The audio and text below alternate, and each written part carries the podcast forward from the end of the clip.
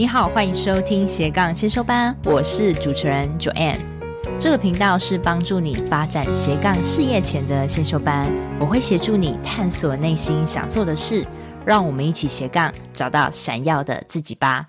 谢谢，今天我非常荣幸邀请到清华林清华主任。也是硕人文理的负责人，嗯，对，因为我今天很想跟你聊聊教育这件事情，因为我觉得说好多我们在做斜杠或者做创业的同学啊，他们都很想要投身教育这个产业。然后我觉得我今天想访问你，就是我想要了解一下你是怎么去 build up 一个教育产业，而且发挥的那么的淋漓尽致。我想请清华自我介绍一下，你目前正在做些什么？我目前呢，啊，是硕人文理的。呃，主任也是我自己创办的补习班。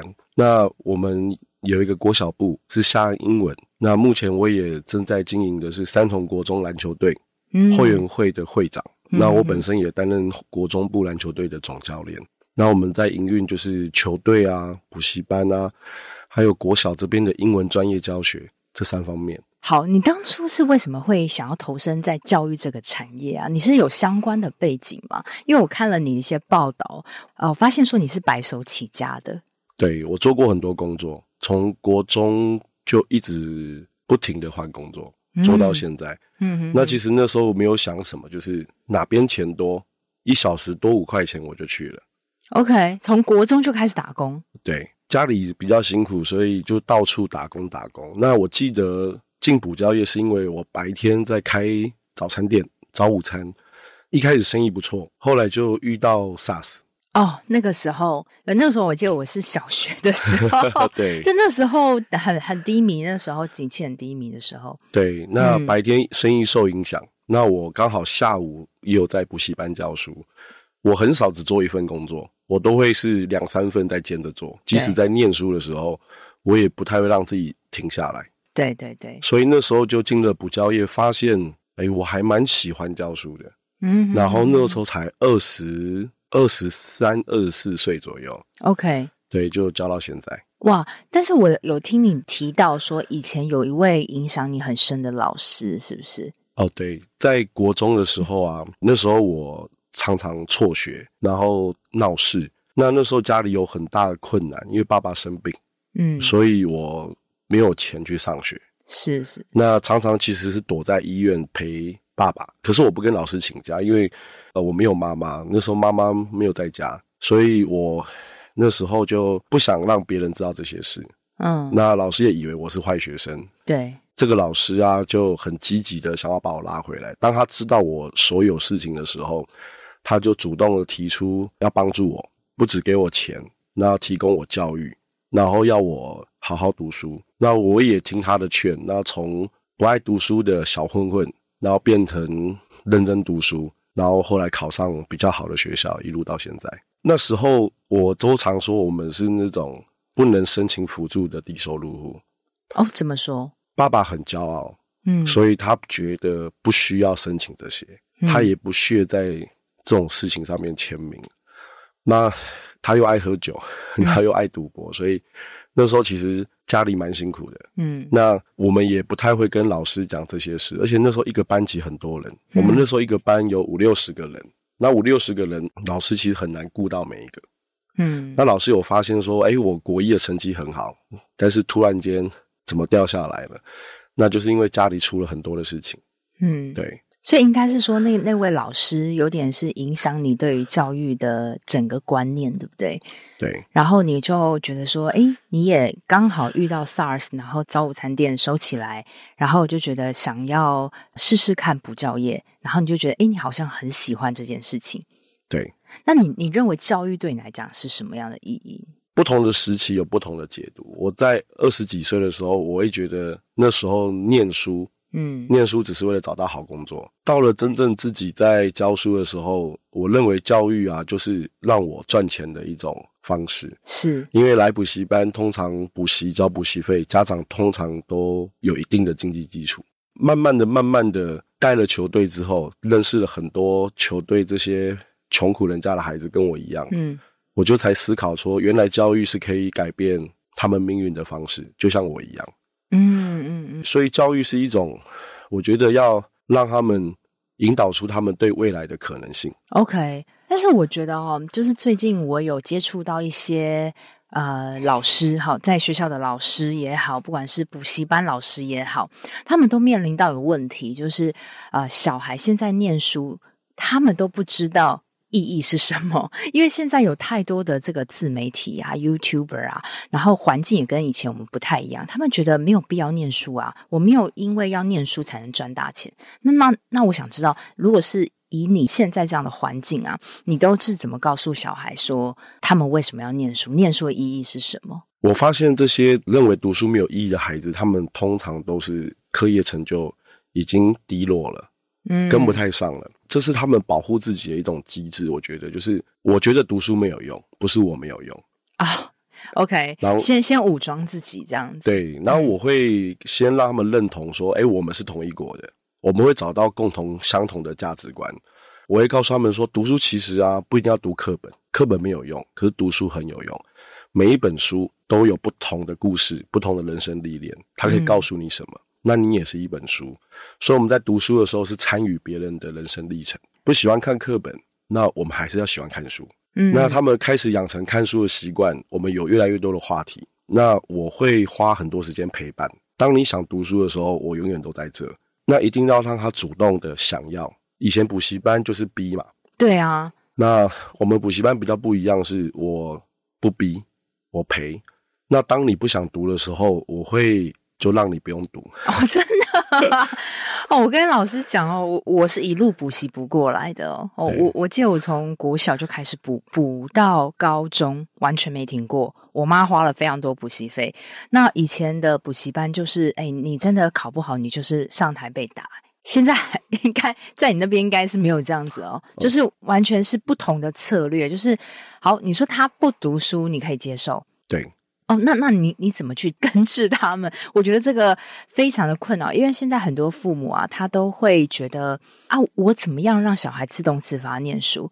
更何况是我该怎么跟小孩沟通这个部分？你可以跟我们聊一下这样子吗？因为我觉得，嗯，听你很多的这个报道啊，还有你的一些呃，这个员工或者家长 feedback，他都认为说，哎，你可以跟小孩那么的亲近，你到底是怎么跟小孩沟通，让他们可以自动自发念书的呢？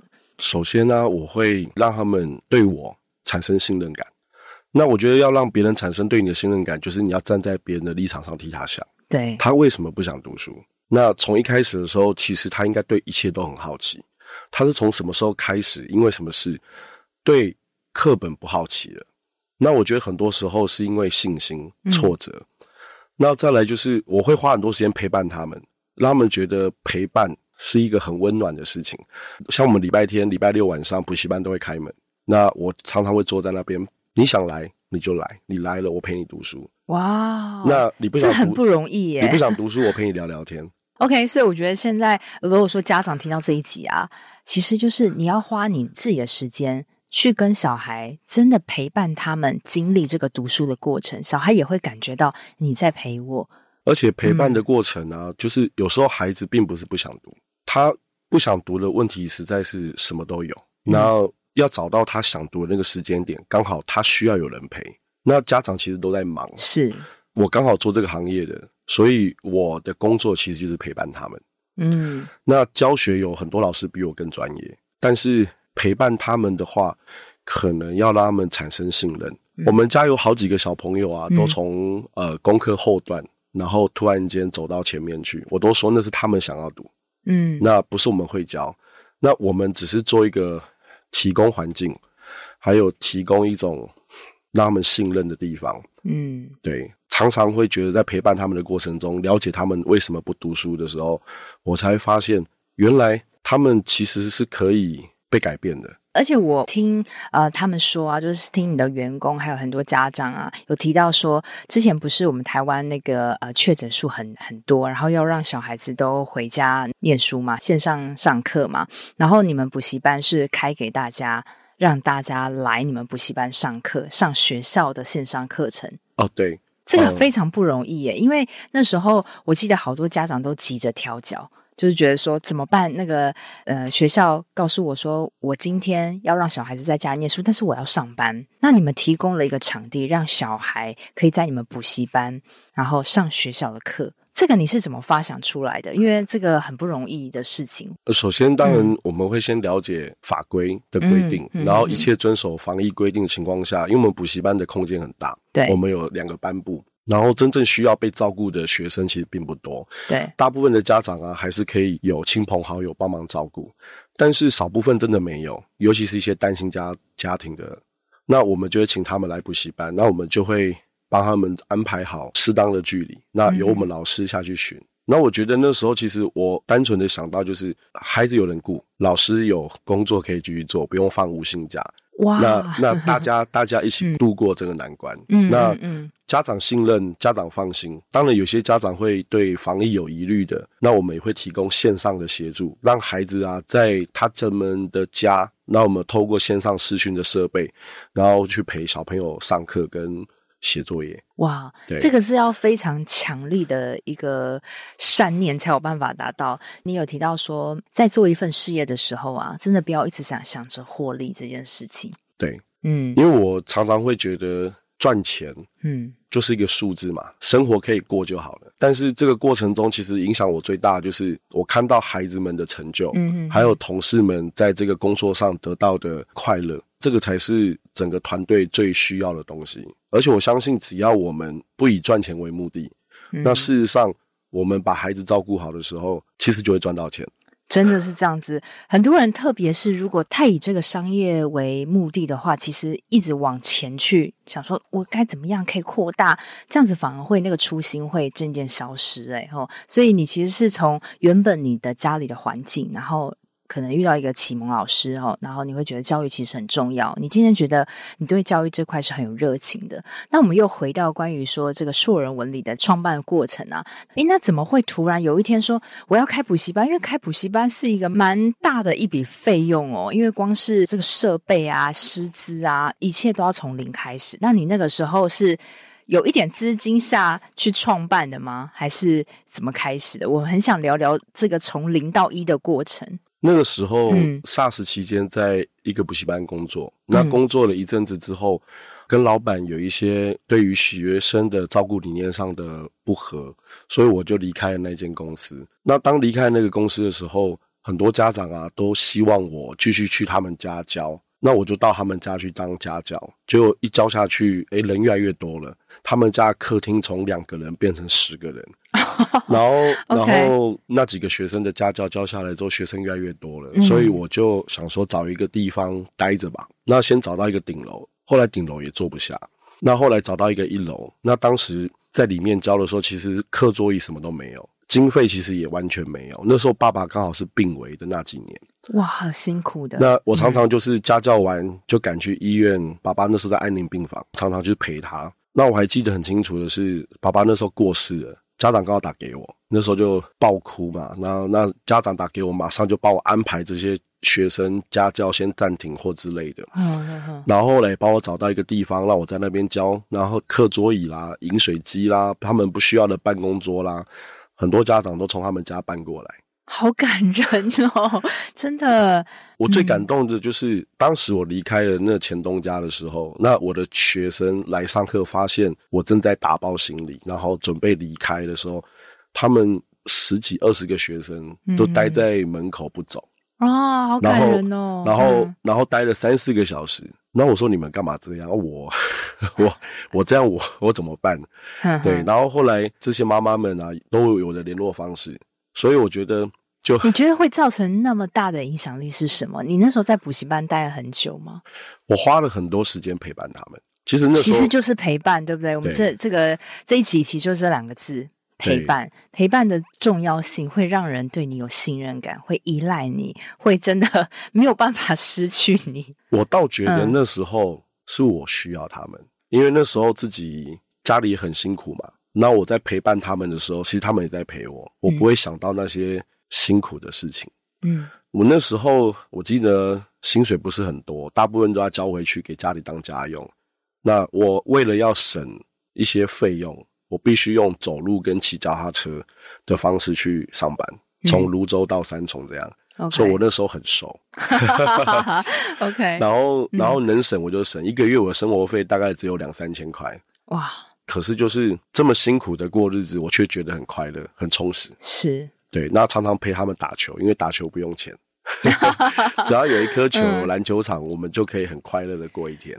所以，所以其实是你跟这个呃补习班的学生每天陪伴他们，还跟他们一起打球，然后最后因为爸爸过世的关系，每个人凝聚起来，然后在一个空间里让你教。对，那那个时候已经有一个空间，那是什么样的思维，或是什么样的一个观念 push 你到说你要做一个那么大的一个补习班？就一开始，其实，在巷子里这样做的时候，小小的一楼，然后整个立案都很省，那个费用都非常的少，我们几乎也没有装潢，就是学生真的是越来越多，然后家长就一个介绍的一个来，那小朋友也乖，成绩也都很明显的进步。那那时候也遇到了很多好同事，那他们支持我的理念，尤其是当我疯狂的在创立篮球队十几年前的时候，这群同事为了支援我，都很愿意的，嗯，无偿的。多一点的分担我的工作，嗯，让我有时间去照顾球队那些孩子，嗯，嗯，甚至当我跟他们提说，我可以把篮球队的孩子带回到补习班，免费的让他们一起补习吗？一起读书吗？他们都二话不说的答应了，甚至会帮我照顾这些孩子啊，买衣服给他们啦，然后或提供东西给他们吃啦，因为这些孩子真的蛮没有人照顾的，嗯，对。我打岔一下哦，因为老师提的这个篮球队啊，就是其实是你在创立补习班的时候，你同时是公益的帮助这个呃三重国中的篮球队嘛。你也看到说，哎，好像很多的篮球队的这个学生，他们家里环境其实不好，然后你就干脆就又把这些篮球队的学生带进去补习班一起。对。哇哦，这个良善循环实在是越滚越大，然后让很多的学生他又一开始一直加入，一直加入，到后来你觉得不行，一定要找一个场地给他们。对，那时候在巷子里面赚了钱买了第一间房子，然后后来我记得是收养流浪动物。哇，还收养流浪动物？这个我不知道，我只知道你有收养 篮球队的学生，我不知道你有收养动物。然后收养了一只十三岁的阿树。它是一只拉布拉多，然后它是瘫痪的狗，在照顾之下，爱心妈妈照顾下可以走路。我把它从高雄带回来，嗯，那我在遛它的时候，发现了现在的虾英文那个店面，然后那个店面很神奇的是，它租了三四年都租不出去。OK，它房东很挑，可是我家的狗狗就走到那边就停下来了。我在那边这边看，然后就问一下好了，刚好那个房东也很喜欢狗狗，我们就。一拍即合了，他竟然就愿意租给我，而且用很便宜的租金。他听到我在照顾球队这些事情，他很愿意帮助我，所以我竟然租到了大家租不到的房子我，我我竟然租到了，到了嗯，毅然决然的我就把房子卖掉了。当时买的房子呃卖掉了，然后卖掉了筹一笔钱出来，这是我真正的做补习班，就花了两三百万装潢立案，然后整个做起来。哇，真的，所以一路到现在真的是很不容易，而且我觉得你那个初衷非常的好，所以我这边很想奉劝给大家，就是你真的不要觉得你生命中的点滴是没有意义的。你生命中的每一个点滴，跟你做的事情，只要它是对的，你只要好好的做，等待这个结果，终究这个良善真的是会循环的哦。我觉得听了真的好感人，一度有一点那个眼眶泛泪，在讲关于就是爸爸那个在安宁病房的时候，大家去帮助你的时候，嗯、所以我觉得是一辈子都不能忘的事情。对，好，那因为你刚刚有提到说，你边开补习班的时候，哈，你也边在三重国中当。当他们的教练，那你为什么当初想要做这件事情啊？那时候已经很忙了吧？为什么还想要多一件事情做？那时候常常下课后就会在附近的公园球场打球，嗯，那也会遇到自己补习班的学生，然后就教他们打，然后教一教，教一教。后来球场边有很多的小朋友，也是国中生，我就一起教。是是是。那我发现这些小朋友大部分都是三重国中的学生，因为就在学校旁边的。球场打球，那这些小朋友就想要一起练，好，就一起练啦，反正没关系，我们就一起练，我就教他们。后来我就觉得说，哎，不行啊，他们都这么的有天分，我就去跟学校谈谈看，看能不能够创立一个篮球队，让这些孩子有地方待着。嗯，那也慢慢的了解这个学校，才真正知道说，原来三重国中是一个很好的学校。嗯，我们那个地方很多人都会觉得这个学校不好，可是事实上不是学校不好，是学校能力有限，他很想要照顾好每一个人，只是里面有太多孩子需要被照顾。嗯，所以里面有很多像我一样，甚至比我更热心的老师啊、教官啊，他们真的很无偿的帮这些孩子。那我们一拍即合之后，就开始创立篮球队。那也经过了很多人的帮忙，会长。当时的基金会会长跟家长会长，包括主任。那我们创立球队之后啊，这些球员啊进来之后，才是问题的开始。因为我才了解这些球员真的是还蛮夸张的。怎么说？他们就是都是学校中的头痛人物。好，OK，那怎怎么怎么样让他们感化，然后让还让他们去你的补习班念书？真的很不容易。那怎么办呢、啊？你那时候是做了什么事情，然后让他们被感化，然后愿意到你的补习班来？他们都是一群没有未来的人，他们觉得自己没有未来，所以他们做很多事情的时候都不会考虑到后果，所以他们会做很多不好的事情。可是不一样是，这群人在一起有个目标了，他们想要打比赛，然后有目标，那我就告诉他们说：好，要练球可以，那我们要当运动员，前提之下是学生，把学生本分做好，所以你不要再违反校规了。那你要好好读书，那我就训练你们，然后钱的事不用担心，我会想办法。他们就愿意这样被我管着。我觉得你提到一个重点，就是他们认为刚开始他们没有遇到你的时候，他们认为他们是没有未来的。所以你你要去解决这个这个点，让他们觉得是有未来，有一个目标在追随的。对，因为他们一旦没有目标，他觉得我做什么事都可以，我我没差。但是你用篮球为切入点去建立一个目标给他们，对，然后再把读书带进来，所以那个时候他们就这样子信服你了。对，嗯，我们真的是在很短的时间内创立之后，也打出了不错的成绩。第一年的时候，那这些球员呢，啊，就算打完比赛，最后我们输了，嗯，我们打到第二轮的时候遇到当年的冠军，那我们输了之后，大家还是愿意继续练，然后继续留在我补习班读书。那大家的那种感情啊，就变得非常的像家人一样了。是是是。那当时有好几个球员，其实他们真的都。我以为我可能是全天下最痛苦、最最悲惨的人了，所以发现遇到他们之后，发现其实我自己很幸运。那他们其实过得比我更辛苦。嗯，在这个过程中，我发现啊，这些孩子啊，在读书的时候啊，真的读起书来的时候是不要命的。怎么说？是是一匹黑马吗？哦，好几匹啊！像我们、嗯，我们有一个第一届的球员哦，呃，也是我们现在工作的同仁。他当时也是不太读书，后来愿意在我篮球队里面好好读，然后后来进了三重高中，后来也考上了我们的呃政大法律系动学科，是是是，是。那也有好几个球员像这样子上去，有上台大的，上成大的，然后好不容易哦，对，真的不容易。然后他们就是愿意一边训练。那一边读书，那这样情况下，他时间变得更少，所以他们就会开始思考怎么做更有效率。嗯，那这也是我跟他们讲的，读书从来不是比谁读的时间多，对，而要读进去啊。是，你不想读，坐在那边坐很久都是浪费时间。有时候不是你不会，是你不想学。嗯。其实他们不想学的时候，就不用逼着他们学。嗯，所以球队这些孩子啊，教会了我很多事情。以前我也是像那些班主任一样，一直考试，然后考不好就会骂。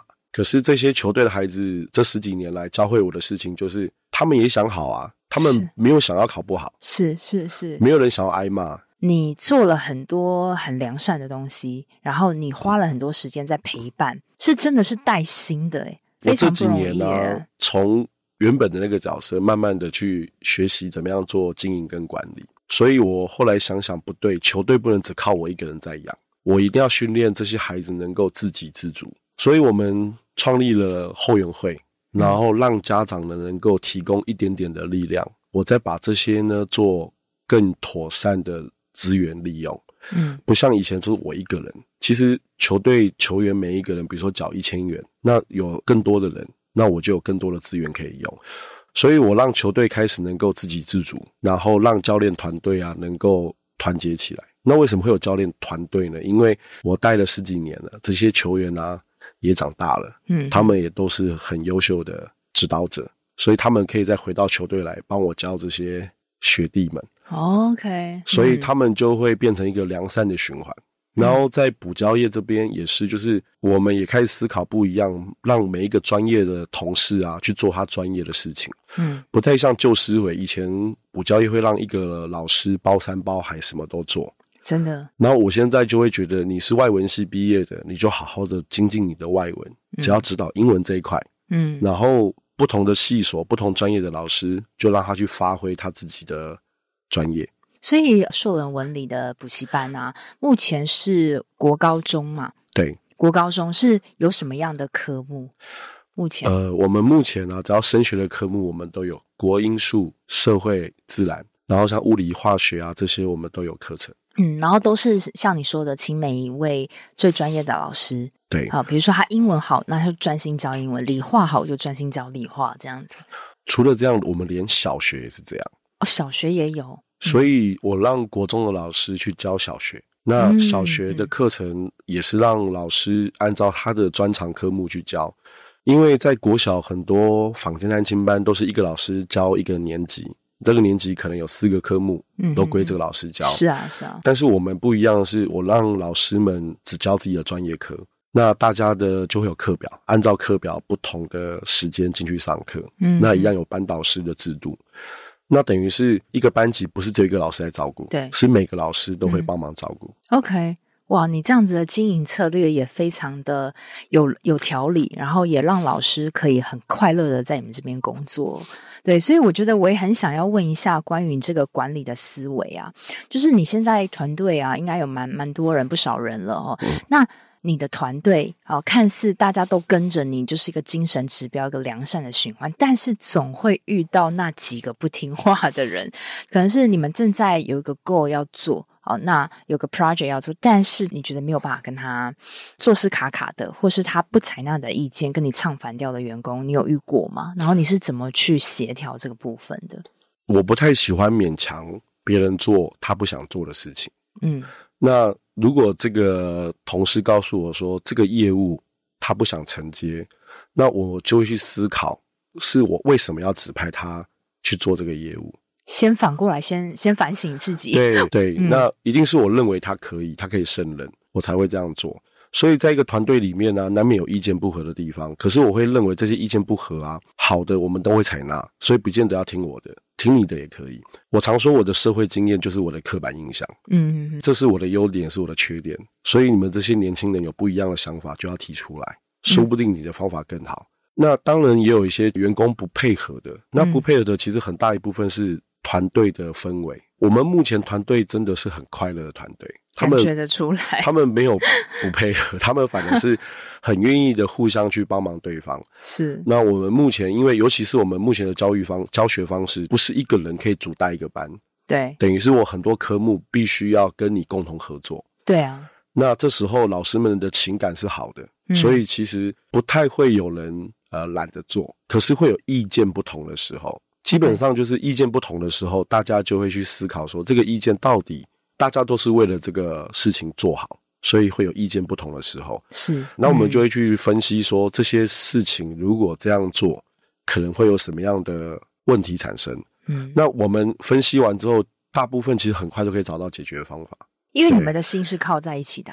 对，对啊。像最近的很多，包括寒假的活动，我就问他说：“哎，你们第二专长是什么？不要只教学科的东西，你们平常兴趣是什么？拿出来跟小朋友分享。”那我们有老师喜欢登山，嗯，然后他是想要教山野教育，我说这样很好。对啊，对啊。我们有老师是空手道国手，是中华队的，所以他就会把他的运动专长带进他课程里面。我会希望我们老师喜欢什么，然后我们也可以把我们在这个领域得到的快乐带给他们。像我就是篮球，是是是，但，但是不是每个孩子都喜欢打篮球。你是用一种嗯，除了教学科之外，但也教一些兴趣，让小孩是很快乐的学习。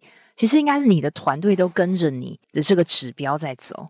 对，我觉得他们的兴趣都不一样，因为人就不一样。我觉得人很难 SOP，你知道吗？就是没有办法啊。对啊，每个老师都是不一样的人，当他们在执行一样的 SOP 的时候，都有不一样的结果。没错。所以我会给他们很大的空间，顺着自己的样子，然后去经营自己的班级。好棒哦！我觉得这跟我的理念是完全一样的，因为我现在也有在辅导很多人想做创业跟斜杠的人。那我知道坊间有很多说，哎，告诉你要怎么创业的 SOP，网络生意经营的 SOP，开店经营的 SOP，我都跟大家说，我带每一个人都没有所谓的 SOP，因为他是独一无二的个体，他今天想要面对台上讲话，那你就让他去台上。但是有些人他就喜欢幕后把东西 take care 好好的，你就不能逼他去台上。对，我觉得我非常认同你。我觉得我们也是一个良善的 循环呢，因为现在太多的商业的东西，很少走到这样子的快乐的净土。而且我的员工也会告诉我说，像我昨天跟一个跟我六七年的同事，后来他改行了，他去做科技业。嗯嗯。那他是我的第一个正式员工。嗯嗯嗯。那我就问他说：“你当时为什么会改行？”对。然后他说：“在补教业啊，很有成就感。”可是因为工作时间上的的需求，他有家庭，他结婚了，他生小孩，那他必须要照顾孩子。但是他有给我一些建议，他说其实员工要的就是生活稳定，还有这个团队的气氛，让他真的感觉到幸福。没错。那我就告诉他说，其实我一直很想做一件事情，我要让我的同事啊，看能不能我们努力。周休三日，好棒哦！我要加进你的公司。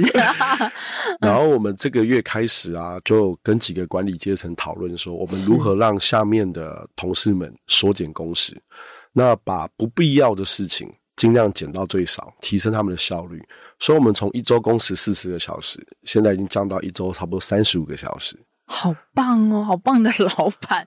对啊，因为你说对了，员工真的要的就是生活的稳定。我有钱，每个月有钱进来，不要延迟，对不对？对。但是我在这个环境里，我是很开心的。然后我同时，呃，work and life balance，这个真的才是一个真正的生活品质。但是你有这样的思维，非常不容易。而且团队们啊，他们真的对我很好，不是我对他们很好。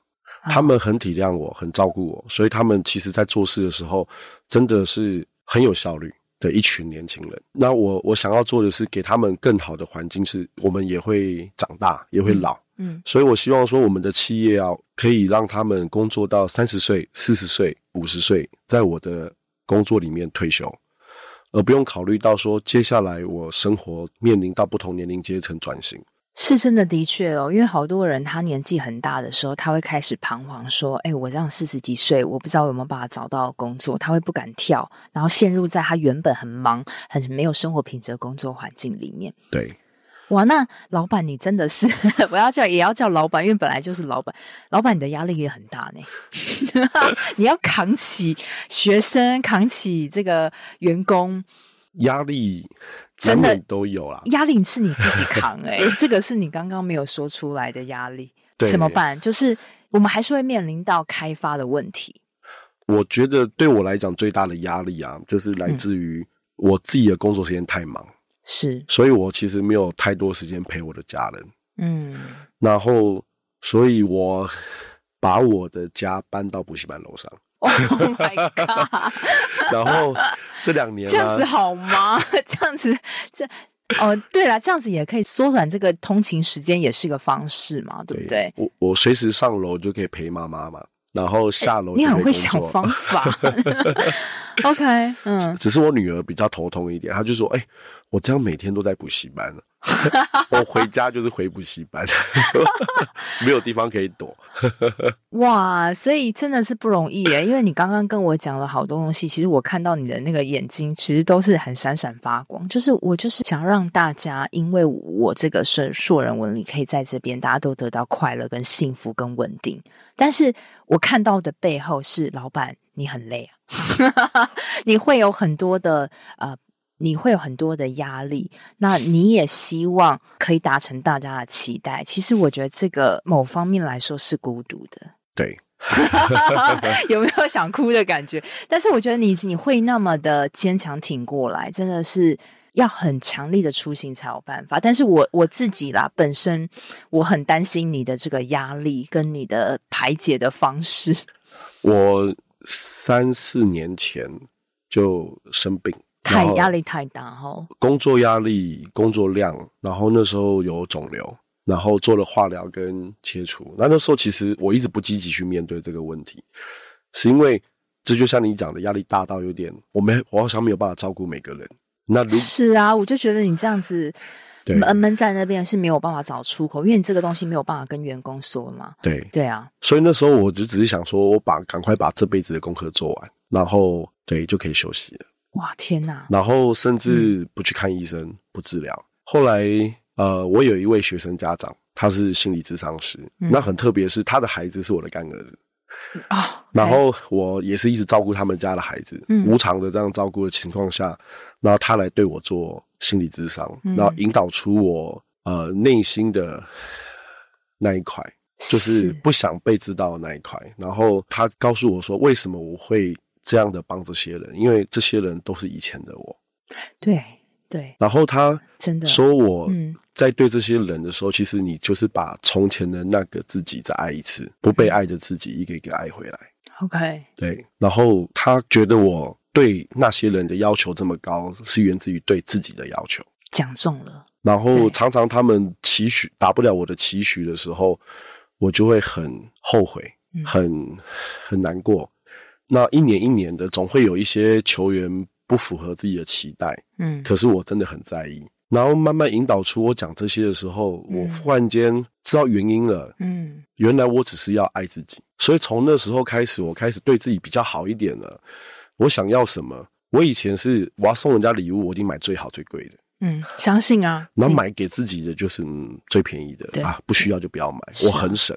可是我从那时候开始就比较会善待自己，也会安排自己娱乐的时间、休息的时间，然后。定期的跟这个妈妈智商完之后，我发现她救了我，嗯，嗯所以我愿意去治疗了。你你也帮助他小孩啊？对啊，所所以我说又又是一个 circle，又是一个循环，对。哇，真那我很开心，你现在哦有真的爱自己，不然你你过去的这个补习班这个十几年的时间哦，你真的是一直在掏出去付出付出。那当然你会觉得你也是有被别人，因为我是我觉得你的个性也有点像我，就是别人可能给你一点点好，你就给他所有，对。啊，你就好想要他好，你恨不得把钱给他，然后或者说啊，你他算了啦，你就不要来付给我钱，我让你在这边读，反正就一个空间嘛。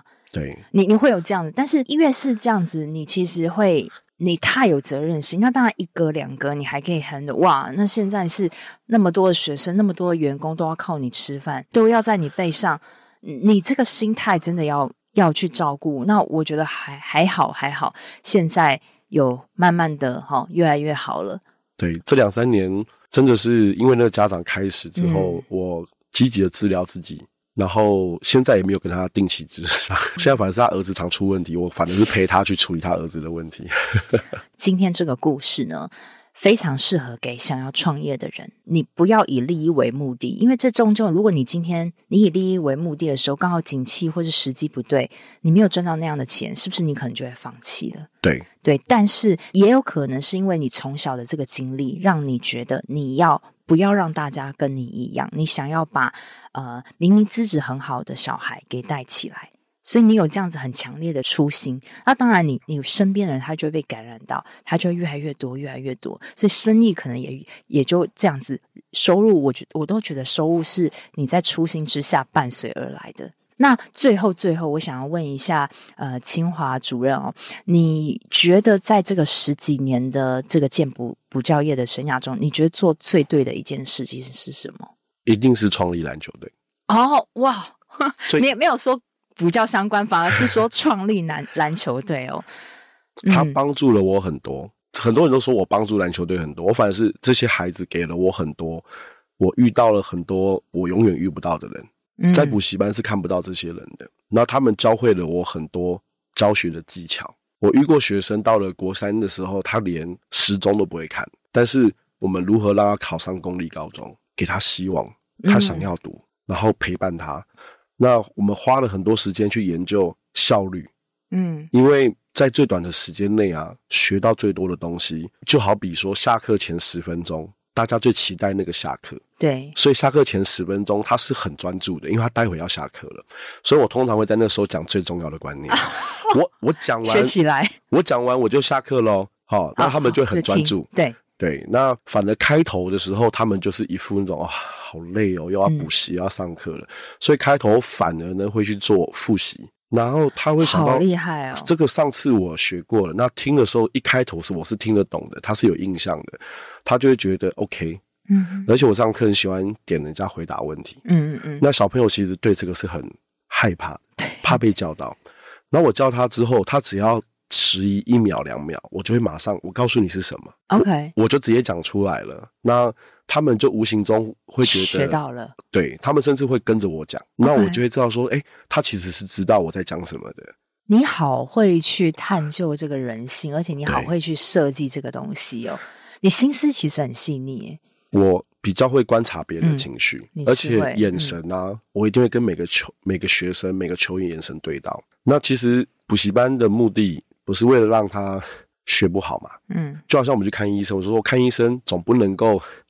呃，医生就骂你说，你为什么感冒啊？你为什么发烧啊？应该是要解决他的问题。嗯，来补习也是一样啊，他就是因为功课不好才来补习啊。是啊，那我还问他说，你为什么回去不复习？你为什么不会？这个都不会。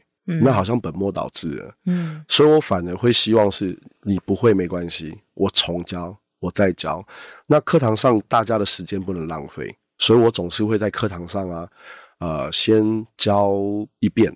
然后跟不上的孩子呢，我都会利用中间的时间，还有课堂后的时间再陪他们。OK，哇，真的是非常不容易，而且我觉得带给我一个很好的一个观念，就是你在创业的路上，比如说你做补教业，但是你不要一直在去看补教业在做什么，你反而要。去换另外一个领域，例如说，你说创一个篮球队，因为篮球东西不要认为它跟补教是没有办法结合的，它会带给你很多的思维跟不同的面向，让你走出你属于你自己的风格，然后你也更了解学生，更贴近学生的时候，这个有助于你你的补教业可以更壮大、更茁壮，然后可以更发挥你的初心了。这个真的让我很感动。那最后的最后，清华主任有没有想要推广的一些服务啊，或是说你们现在目前在做什么？我们可以怎么找到你呢？哦，我们现在三重啊，嗯，在集美商圈这边，我们有补习班，就是硕人文理跟夏安英文。那我们目前呢、啊，主要服务的就是从小一到高三，那我们各个学科都有专业的教学师资。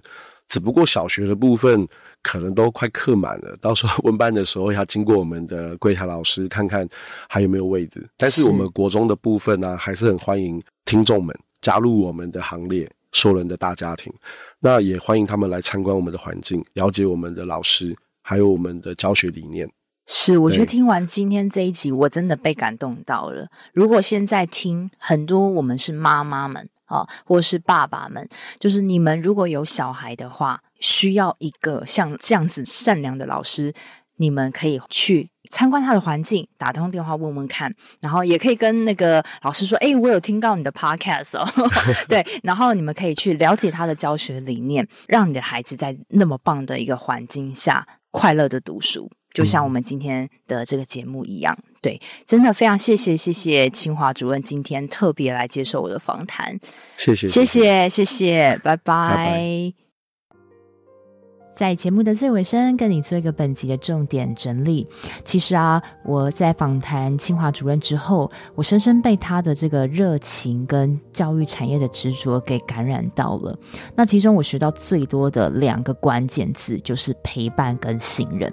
他用陪伴跟信任来让他的教育产业的基础打得非常的雄厚，然后他也造成了一个很良善的循环。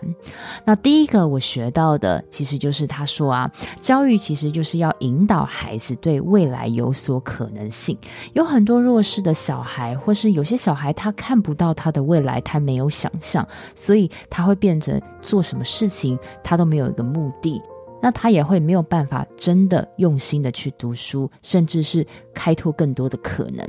那这时候，清华主任他做了一件很重要的决定，就是他创立了篮球队陪伴小孩子，然后也让一些弱势的小孩可以进补习班跟他一起学习成长。